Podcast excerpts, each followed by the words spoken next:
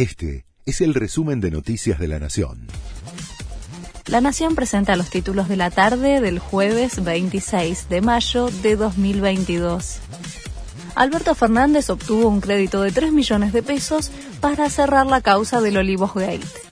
Patricia Bullrich cuestionó la doble vara del mandatario, quien financió más de 3 millones de pesos de tasa de justicia para hacerle juicio, pero sacó un crédito para costear un monto análogo en la causa por la fiesta en Olivos.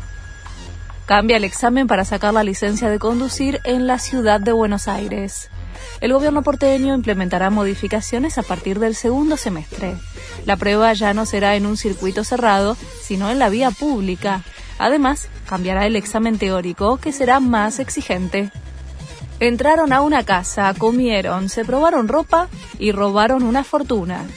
Ocurrió en un country de Bransen. Un grupo comando ingresó por una ventana de la vivienda durante la madrugada. Redujeron a un matrimonio y a sus tres hijos y se llevaron un millón de pesos y más de 20 mil dólares. Habló la madre del asesino de Texas. No era un monstruo, pero podía ser agresivo si realmente se enojaba, dijo Adriana Reyes, la madre de Salvador Ramos, quien fue abatido por la policía cuando logró irrumpir en la escuela donde el joven estaba atrincherado. Además, lamentó la muerte de los 19 niños que fueron víctimas de su hijo.